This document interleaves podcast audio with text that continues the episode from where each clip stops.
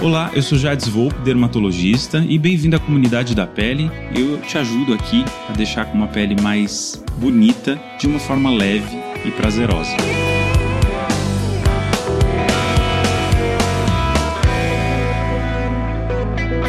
A medicina não era a minha primeira opção. Eu queria fazer diplomacia. Como eu venho de uma família que tem dois países de coração, né, o Brasil e a Itália, porque meu pai é, é da Itália, eu sempre tive contato com línguas e tudo. Então eu vivi muito tempo entre lá e cá e isso me fez ter uma visão mais multicultural. Então, a minha primeira opção foi fazer diplomacia. Então, eu fiz direito um ano e relações internacionais, mas aí eu achei tudo muito burocrático, tudo muito um, não gostei da experiência. Foi aí que eu fui para medicina, que era a minha segunda opção. Aí eu comecei, eu fiz, eu fiz faculdade de medicina na USP, aqui em São Paulo. E desde o segundo ano eu tive contato com a dermatologia. Eu venho de uma família que tem muito contato com essa questão da beleza. Minha mãe é estilista, trabalha com moda, sempre gostou. A família do meu pai trabalha com plantas. Então a beleza me gerava um prazer físico muito bom. Então eu também hoje é, aproveito meus tempos livres assim para desenhar e pintar. Tenho uma mentora que a gente faz isso, já tive, fiz formação de pintura em Nova York.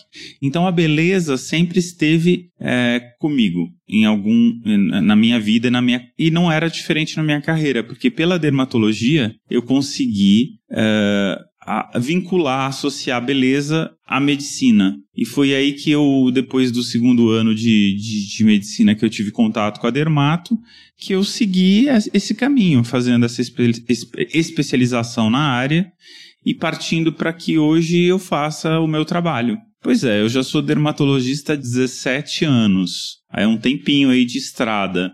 Eu sempre, o engraçado é que no início da minha carreira, eu, assim, quando a gente fazia a questão estética, da dermatologia estética, que é chamada de cosmiatria, a gente ainda era meio mal visto, assim, quem fazia isso na carreira, assim, entre os próprios dermatologistas. Eu me lembro de uma professora minha na USP que quando foi me ensinar a fazer um peeling, ela trancou todos os alunos na sala e a gente estava fazendo uma reunião como se fosse bruxaria.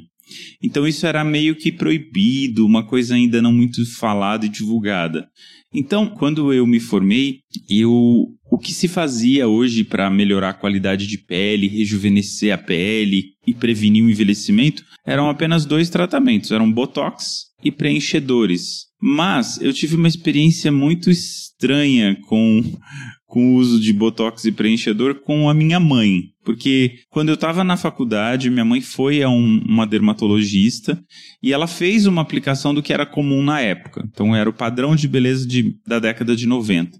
E ela ficou muito estranha. Ela ficou com uma cara de leoa. Até me lembro que ela achou tudo horrível, rasgou todas as fotos que ela fez, enfim. E aí eu falei, gente, mas se eu for fazer dermatologia para fazer esse tipo de coisa, eu não quero. Então, quando eu me formei, eu fui para fora do país, principalmente Estados Unidos e Europa, e ali eu pude entrar em contato com, com um outro tipo, um outro estilo de técnica. Então, na época, eu, eu fui muito eu trouxe muitas tecnologias aqui para o Brasil, é, não invasivas, que eram alternativas para o uso do Botox e do preenchimento. Então, por isso que num determinado momento da carreira eu fui conhecido como Dr. Laser. As pessoas, até quando eu fui convidado para fazer a capa da Veja São Paulo, falou sobre laser, enfim, o jornalista focou muito disso. Basicamente porque eu queria trazer algo novo, mas que mantivesse a naturalidade do tratamento. Então eu acho que a minha linha de trabalho é muito voltada para a prevenção do envelhecimento, mas também para trazer essa naturalidade. A naturalidade é a palavra-chave no meu trabalho.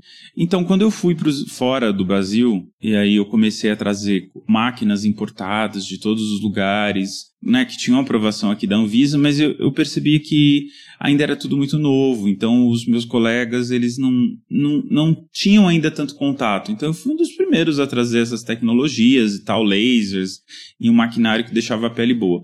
E é claro que isso acabou atraindo pessoas assim, até pessoas famosas. Então, é, um determinado momento, assim, é, muita gente conhecida da TV, da mídia, é, vinha se tratar e aí as pessoas acabam, acabaram até usando esse termo de que eu tratava famosos. Mas eu nunca gostei exatamente desse termo. Ah, é um médico das famosas. Porque hoje, quando a gente olha qualquer coisa, tem médico de famosa aqui, médico de famosa ali.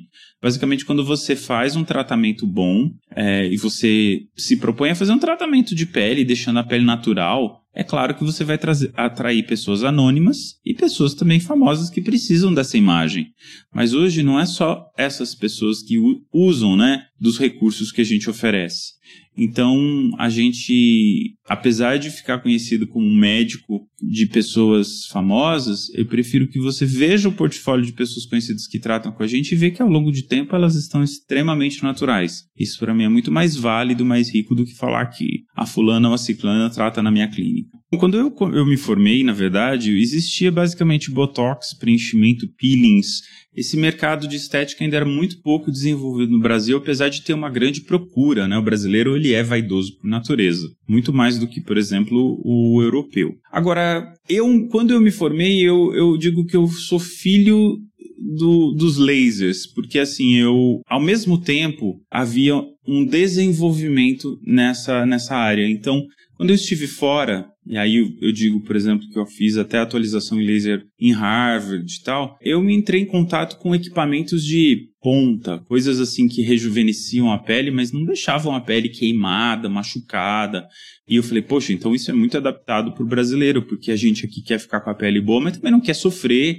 A gente mora num lugar super quente, a gente tem uma pele muito miscigenada, então é, quanto menos agressão, melhor. Então foi a partir daí que eu fui trazendo né, esses equipamentos. Claro, sempre tinha um distribuidor, aí ele tinha aprovação na Anvisa, aí eu trazia os aparelhos e começava a utilizar aí primeira mão.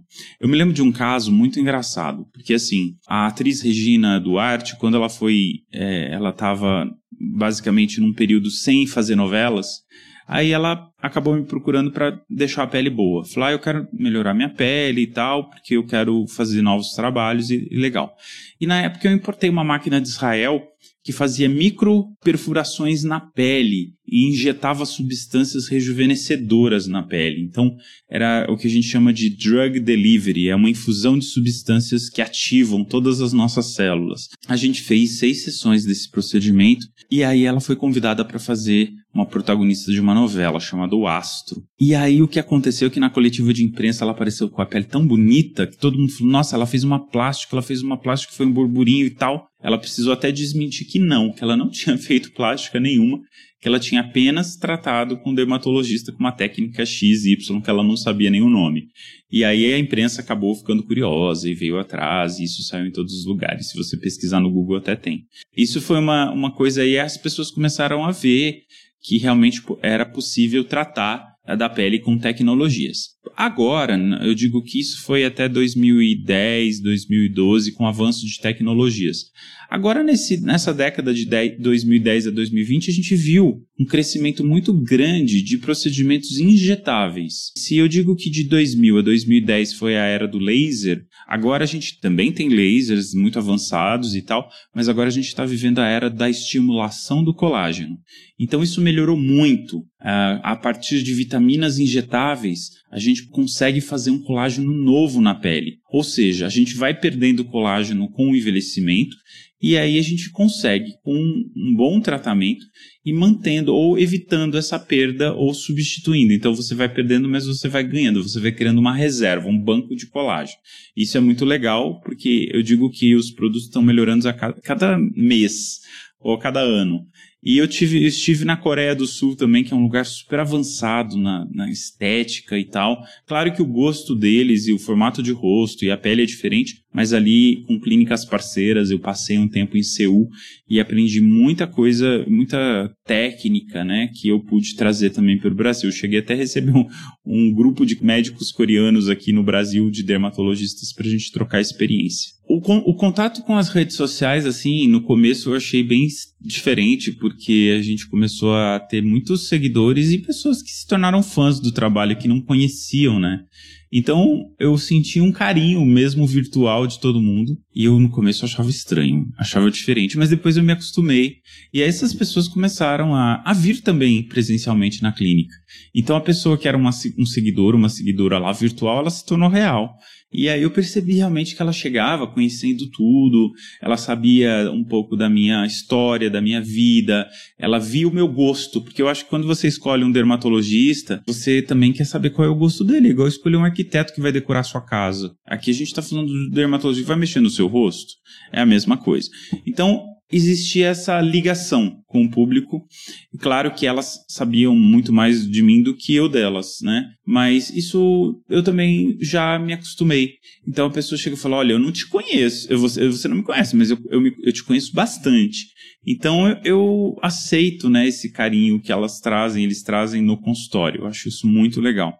Agora, com a pandemia, a gente ampliou aí a utilização das redes sociais. Então, eu acabei é, criando dois produtos né, que podem ser consumidos totalmente online. Um deles é para pessoas que sofrem de melasma, que são aquelas manchas bem complicadas de tratar. E esse método, que se chama método VOP contra o melasma, a gente faz pelo menos duas vezes ao ano, totalmente digital. E assim a gente atrai milhares de pessoas nas nossas lives gratuitas também, que se chama Desafio Melasma. E um outro é voltado para a pele da mulher na menopausa, que se chama Projeto Pele na Menopausa, também totalmente digital, para ensinar a mulher nessa fase de vida, que basicamente eu acho uma sacanagem para a vida da mulher essa menopausa. É por isso que eu me especializei muito no tratamento de pele na menopausa, e eu trago através do, do conteúdo é, as maneiras mais atuais de cuidar da pele, desde a rotina de cremes, a reposição que tem que se fazer de produtos na pele, né, até mesmo os hormônios da pele e o que se pode fazer em relação à suplementação e também os tratamentos que podem ser utilizados. Esse é um, também é um outro projeto totalmente online, totalmente digital que apareceu agora na pandemia. E não é só para famosos, atinge o Brasil inteiro. E não só Brasil, eu tenho pacientes, né, os expatriados, pessoas que moram fora do Brasil, como o curso é em português, né, claro, vai atrair pessoas de língua que portuguesa. Então a gente tem pessoas aí que moram na Europa, Estados Unidos, mas até Moçambique, Austrália, é, Angola, enfim, todos os lugares hoje com um toque no celular é possível você consumir esse conteúdo. Eu, na verdade, eu tinha. Eu, ti, eu, eu montei meu Instagram em 2015, mas não dava muita atenção, porque não sabia mexer direito, enfim. Em 2018 que eu fiquei mais ligado. Eu falei, nossa, que legal, esse negócio é interessante mesmo. E na época eu já tinha 35 mil seguidores, imagina, sem fazer nada, sem postar quase nada. Eu postava uma foto ou outra. Aí eu fui fazer um curso, né? Para aprender a mexer no Instagram, porque eu não sabia direito. Aí eu tive uma pessoa que me ensinou com aulas particulares, assim, online e tal, e eu fiz. E aí eu comecei a mexer, foi muito legal. Aí eu comecei, assim, a fazer vídeos. Então eu comecei a gerar conteúdo, eu não tinha uma agência que fazia isso por mim. Aí eu, eu mesmo gerava meus conteúdos, falava, ah, eu quero falar disso hoje. Gravava um vídeo e postava. Então o conteúdo começou a ficar muito orgânico e, e, e atrair muita gente. Então, rapidamente, em menos de um ano, a gente atingiu lá 300 mil seguidores organicamente.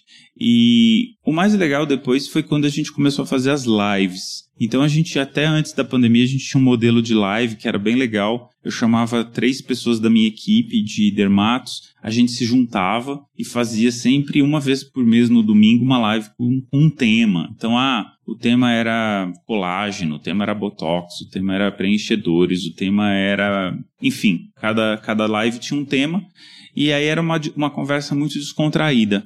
Então, as nossas redes sociais hoje é exatamente isso. A gente passa uma informação de forma leve para o leigo, não precisa ser nenhum é, técnico para entender o que a gente está falando. A gente aborda diversos assuntos voltados para dermatologia estética. A gente fala sobre cuidados com a pele, skincare, é, desde como usar um protetor, a quantidade, como tratar, até assuntos relacionados melasmas, manchas, é, rugas, flacidez, enfim. Então hoje o que se encontra é, na minha rede social, um já despojado do dia a dia, é, sem nem terno e gravata, e passando um conteúdo é, de fácil entendimento para quem quer realmente, para quem gosta da pele. É por isso que esse jargão comunidade da pele foi cunhado por mim mesmo e surgiu de forma espontânea, porque a comunidade lembra um grupo de pessoas interessadas no mesmo assunto, mas ao mesmo tempo reúne pessoas diversas, de diversos tipos e padrões. E a pele é o que a gente está falando, então eu, eu, amo esse nome, por isso que o nosso podcast também chama Comunidade da Pele. Quando as pessoas chegam é, na clínica, assim, é, no começo tem pessoas que ficam intimidadas e falam, ah, existem pessoas famosas que tratam aqui, mas hoje, pelo, meu, pelo acesso dessas pessoas a mim pelo Instagram, eles percebem que eu sou uma pessoa bastante tranquila em relação a isso, né? De não fazer nenhuma diferenciação. E basicamente o que elas esperam é realmente um tratamento, assim, primeiro, claro, elas querem saber como é que tá a pele delas, né? Claro que olha a pele da gente também, para saber se a gente tá com a pele boa em dia, mas a gente faz, para você ter uma ideia, a gente quando recebe a pessoa na clínica, a gente faz uma avaliação tridimensional com um software americano que aumenta em 40 vezes a, a pele. Então a gente faz uma captação de imagem tridimensional, o software monta tudo isso, a gente consegue ver assim até o que tá vai surgir daqui a alguns anos. Então esse tipo de diagnóstico facilita muito para a gente para poder traçar um plano para a pessoa, né, ao longo, não só a curto prazo, porque hoje as pessoas mais imediatistas têm a tendência a fazer tratamentos de pele que deixam mais artificial. Então a gente tem que, quando trata da pele, tem que pensar a médio prazo. Claro que a gente pode propiciar uma melhora rápida, mas não é isso o foco. E aí a gente faz um planejamento para que a pessoa possa trilhar ao longo do tempo. E eu acho que o bom dermatologista é esse, é um tutor que vai orientando a pessoa é, na, naquilo que funciona ou não funciona para a pele dela né? E, e, e, também eu digo isso porque com os lançamentos de equipamentos e lasers, a gente acaba vendo uma enxurrada de coisas para fazer. Quando você pesquisar ah, laser tal na internet, você fica super confuso, porque primeiro que tem coisas que só falam mil maravilhas. Você fala que aquilo vai resolver seu problema de fato. E não é verdade. Então, assim, tem muitas coisas que funcionam bem, tem coisas que não funcionam bem. Talvez não funcionem para sua pele. Então é importante que o, o, o dermatologista tenha essa experiência do dia a dia de poder fazer você investir certo. Porque eu falo assim, que, ah, falando em investimentos, claro, o cuidar da pele é um investimento de tempo, de dinheiro, de energia, mas o mais importante que eu digo é que o investimento precisa é, gerar uma satisfação, uma melhora, uma satisfação física, um prazer físico também. Isso gera uma autoestima incrível. É um, eu não gosto muito desse termo, mas é o tal do empoderamento. Mas, por exemplo, é, recentemente eu fiz um desafio melasma, entrevistei ex-alunas, ex-pacientes, é, pacientes também, e quando a gente melhora um problema da pele que a incomoda, isso gera um, um, empoderamento na pessoa, ela se sente tão bem que isso repercute em todas as esferas, pessoal, nos relacionamentos íntimos e próximos e na vida profissional. Então, é, é, um, é um prazer tão grande, isso eu digo, é um prazer físico, assim, que você tem e emocional que repercute em todas as esferas. E eu digo que o investimento, o, o caro é o investimento, é aquilo que não dá resultado. Então, se você faz algo na sua pele que proporciona um resultado, se ele deu resultado, é não foi caro. Então, porque você atingiu o objetivo. O que você pode esperar de mim no podcast é exatamente um já despojado, descontraído, sem o jaleco branco, mas trazendo toda essa experiência que eu tenho de 17 anos da dermatologia, trazendo sempre uma informação de bastante relevância que está sendo discutida no momento dentro desse segmento da dermatologia, mas é, com uma maneira leve, com algum toque de humor, com, com um fácil entendimento. Então o assunto ele não fica chato fica um assunto leve, fica gostoso de ouvir. E claro, não sei aonde você está ouvindo, no carro, é, caminhando, aonde quer que seja, você pode colocar seu fone de ouvido, ouvir bastante e você vai aprender bastante coisa. Então, basicamente é isso. Se juntar a essa comunidade vai te fazer bem de uma forma integrada para sua pele e para você mesmo. Bom, e essa é um pouquinho da minha história aqui nesse primeiro episódio do nosso podcast da Comunidade da Pele. Seja bem-vindo aqui, olha.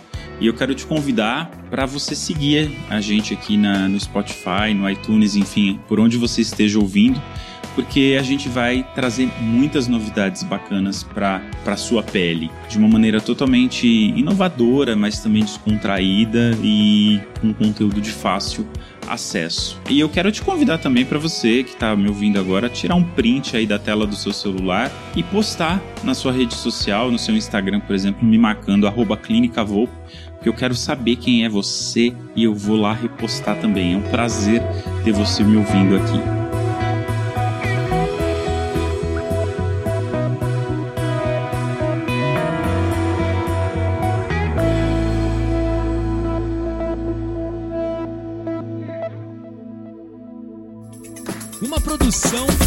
E conteúdo.